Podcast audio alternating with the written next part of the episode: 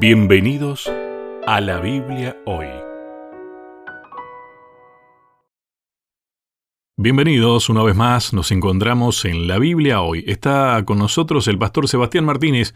¿Qué tal Sebastián? No sé si preguntarte Hola. cómo estás o dónde estás. Hola Lucho, hola, hola, ¿qué tal? Este, ¿cómo estoy? Bien, muy bien, con mucha salud, gracias a Dios, eso es una bendición en esta época. Eh, ¿Dónde estoy? Estoy en casa, aquí en Neuquén, provincia de Neuquén, Argentina, y estoy en el lavadero. Parece donde la playa.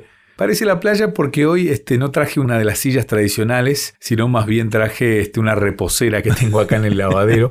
Y le cuento a la audiencia que estoy en el lavadero porque es el lugar de mejor acústica que tengo. Tengo una sala muy grande donde tengo otra computadora y armado eh, un mini estudio y se escucha un poquito el, el rebote cuando hablamos a través de este micrófono que Dios me permite tener, que es un regalo de mi esposa de paso. Bueno, Eh, si alguno se pregunta, los que miran YouTube, en Facebook, estoy en el lavadero de casa, Lucho. todo sea por seguir adelante.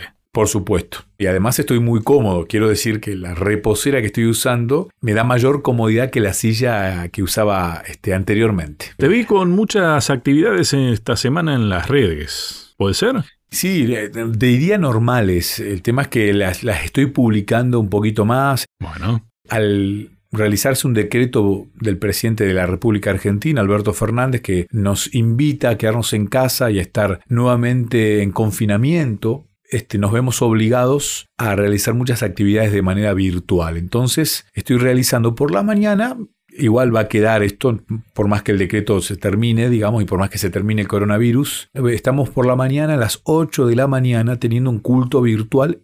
Básicamente... leo este, este librito maravilloso que tenemos que se llama Guía de Estudio de la Biblia. Por estos tres meses se titula La promesa, el pacto eterno de Dios. Voy leyendo día a día con aquellos que se conectan y después queda guardado para que aquellos que quieran mirarlo puedan hacer en Instagram y en YouTube. En eso anduvimos estas semanas, además de los cultos virtuales que tenemos los martes, los viernes y los sábados como iglesia, como distrito. Me toca estar en el distrito de Neuquén Oeste, así que como distrito, como pastor distrital, estamos este, de manera eh, virtual con toda la iglesia que nos quiere acompañar, que se quiere sumar, ya que no podemos ir al templo. bien.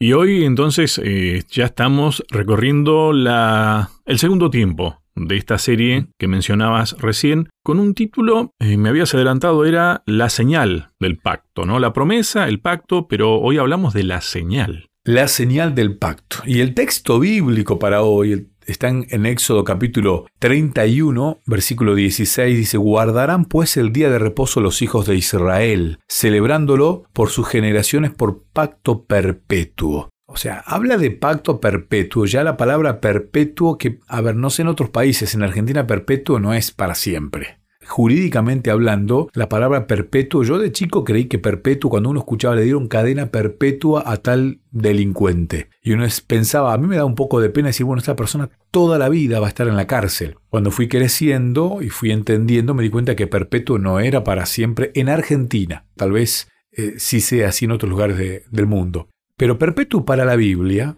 es para siempre, es perpetuo.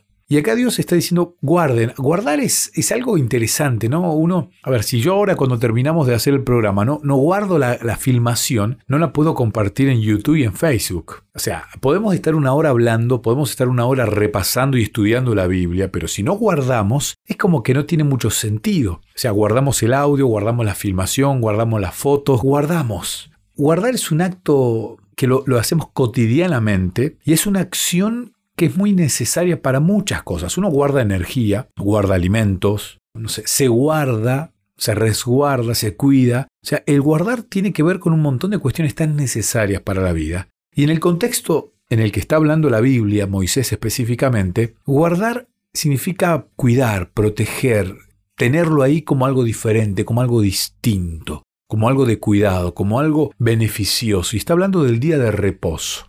¿no? Y, y esta semana vamos a hablar de, del día sábado pura y exclusivamente como la señal del pacto que venimos estudiando ya hace un par de semanas. Sabes que en mis anotaciones hice casi como dos columnas. Guardarán el día de reposo en la otra columna, celebrándolo en la misma columna que guardarán, por pacto perpetuo.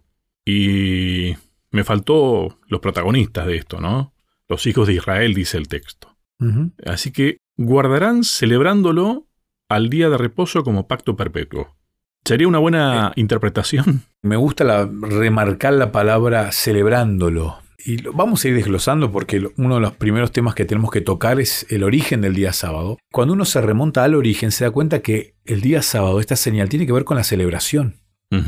Y cuando uno ve a la Biblia, por ejemplo, Génesis capítulo 2, versículo 2 y 3 dice, y acabó Dios en el séptimo día la obra que hizo y reposó el día séptimo de toda la obra que hizo, y bendijo Dios al día séptimo y lo santificó, porque en él reposó de toda la obra que había hecho en la creación. Ya ahí aparece la ubicación temporal del día sábado. ¿Cuándo nace el día sábado? ¿Cuándo nace el séptimo día? En la mismísima creación. Claro. Entonces, cuando uno piensa en sábado y piensa, nosotros pensamos en sábado y pensamos en ley. El sábado te diría que no tiene nada que ver con la ley. Ya me estoy haciendo un spoiler de lo que hablaremos en los próximos bloques, pero el sábado comienza en el séptimo día. A ver, no tenían ni siquiera 24 horas Adán y Eva cuando ya nace el sábado. Tenían horas, o sea, no había pecado en ellos, no había maldad, no había ley, no había ley escrita, porque la ley es el carácter de Dios y Dios estaba con ellos, o sea, la ley estaba ahí dando vuelta. No era necesario que esté escrita. Pero lo que sí quiero remarcar es, no había pecado, no había maldad. O sea, el sábado no tiene que ver con el pecado. Porque un- muchas veces uno cree que el sábado tiene que ver con el pecado y tiene que ver con el, bueno, guardo el sábado. Para salvarme, guardo el sábado para librarme de los pecados. Y acá el guardar no significa censurarlo, limitarlo. El guardar tiene que ver con una cuestión, insisto, de, cariño, de- de algo especial. Pero el segundo verbo es celebrándolo. Y este celebrando me acerca mucho más al origen del sábado, a la esencia del sábado, a ese momento en el tiempo que Dios determina que yo pueda descansar y regocijarme de la creación que Él hizo en seis días. Creó tiempo para nosotros. Es motivo de celebración. Por supuesto, ¿quién no celebra el cumpleaños? ¿Quién no celebra? A ver, esta semana estamos con el- la fecha patria del 25 de mayo, tan conmemorativa para los argentinos. También que cuando uno va creciendo y va alejándose de la época de la escuela primaria, es como que le va perdiendo el sentido, ¿no? Cuando uno está en la primaria y uno tiene que actuar, y, y yo soy de la época, vos también, Lucho, de, de los actos que se hacían el día, el 25 de mayo, con una celebración en el colegio que realmente nos peleamos para actuar, para hacer, no sé, Cornelio Saavedra, que fuese prócer emblemático de- del Cabildo Abierto allí en la Plaza de Mayo, en, en Buenos Aires, en Capital Federal, o ser alguno de los hombres de galera, ¿no? Las, las- las chicas usar esa peineta que se usaba en aquella época para formar parte de la celebración del 25 de mayo. Después vamos perdiendo todo esto, pero celebrar significa conmemorar algo que nos trajo alegría. Y celebrar el sábado significa gloriarse de lo que tenemos. A ver, tenemos montañas, ríos, árboles, pájaros, animales, tenemos una vegetación tan hermosa, tenemos frutas, tenemos tantas cosas para agradecerle a Dios, un cuerpo sumamente inteligente. Tenemos mucho para recordar y decir, wow, Dios es un crack, un creador realmente superior a todo. Eh, tiene que ver con eso justamente, ¿no? Con ser conscientes de que Dios es el creador. Eso es lo que debería generarnos el sábado, ¿no? Sí, a ver, ¿qué pasa, Lucho, si yo te doy hoy, eh, a ver, una suma interesante de dinero? A ver, 50 mil pesos. Y vos decís, upa, 50 mil pesos.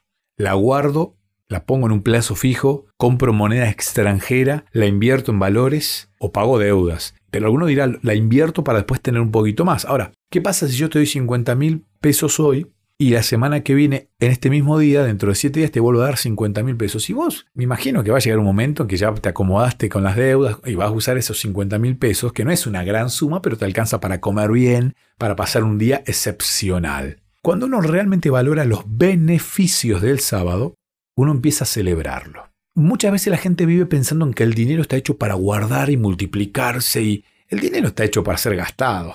No, eh, a ver, tenés un poquito de dinero y bueno, está bien, tenés que saldar deudas, tenés que administrarlo y Dios te dice administrarlo, sé buen administrador, pero dentro de la administración Dios te pide que vos también de alguna manera disfrutes de lo que tenés. Y en este caso Dios te da tiempo para que vos disfrutes para que vos disfrutes. Si a vos te hace muy bien ir al río allá, en el río Paraná, vos que lo tenés cerca, yo acá tengo el río Limaya unas cuadras, vos que nos estás mirando en Bolivia y tenés, no sé, el lago Titicaca, eh, vos que estás en Chile y tenés, no sé, algún lugar de esos hermosos que tiene la región de los lagos, el sábado es un momento para la delicia, para celebrar, para recordar, para beneficiarte. A mí me beneficia mucho juntarme con amigos a charlar y a reírme. Compartir. A mí, por ahí otro dice, a mí me beneficia descansar, estar sentadito en una silla en el patio de casa, tranquilo mirando el cielo y los animalitos. Está perfecto. Lo que no creo que pueda faltar, eh, Sebastián, en, esta ecuación de la que estamos hablando, es eh, la presencia de Dios.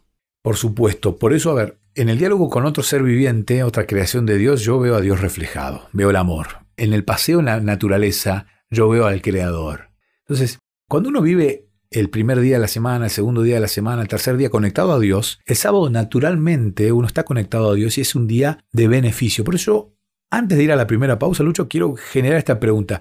¿Te está beneficiando el sábado? ¿Es un día de beneficio el sábado? Porque si el sábado no es de beneficio, replanteate bien. Evidentemente vos no conoces al Dios de la Biblia. Porque el Dios de la Biblia dice que el sábado naturalmente es un día para que vos descanses, es un día para que celebres, es un día delicioso, es un día para vos. Celebralo. Te propongo la primera pausa entonces, para pensar.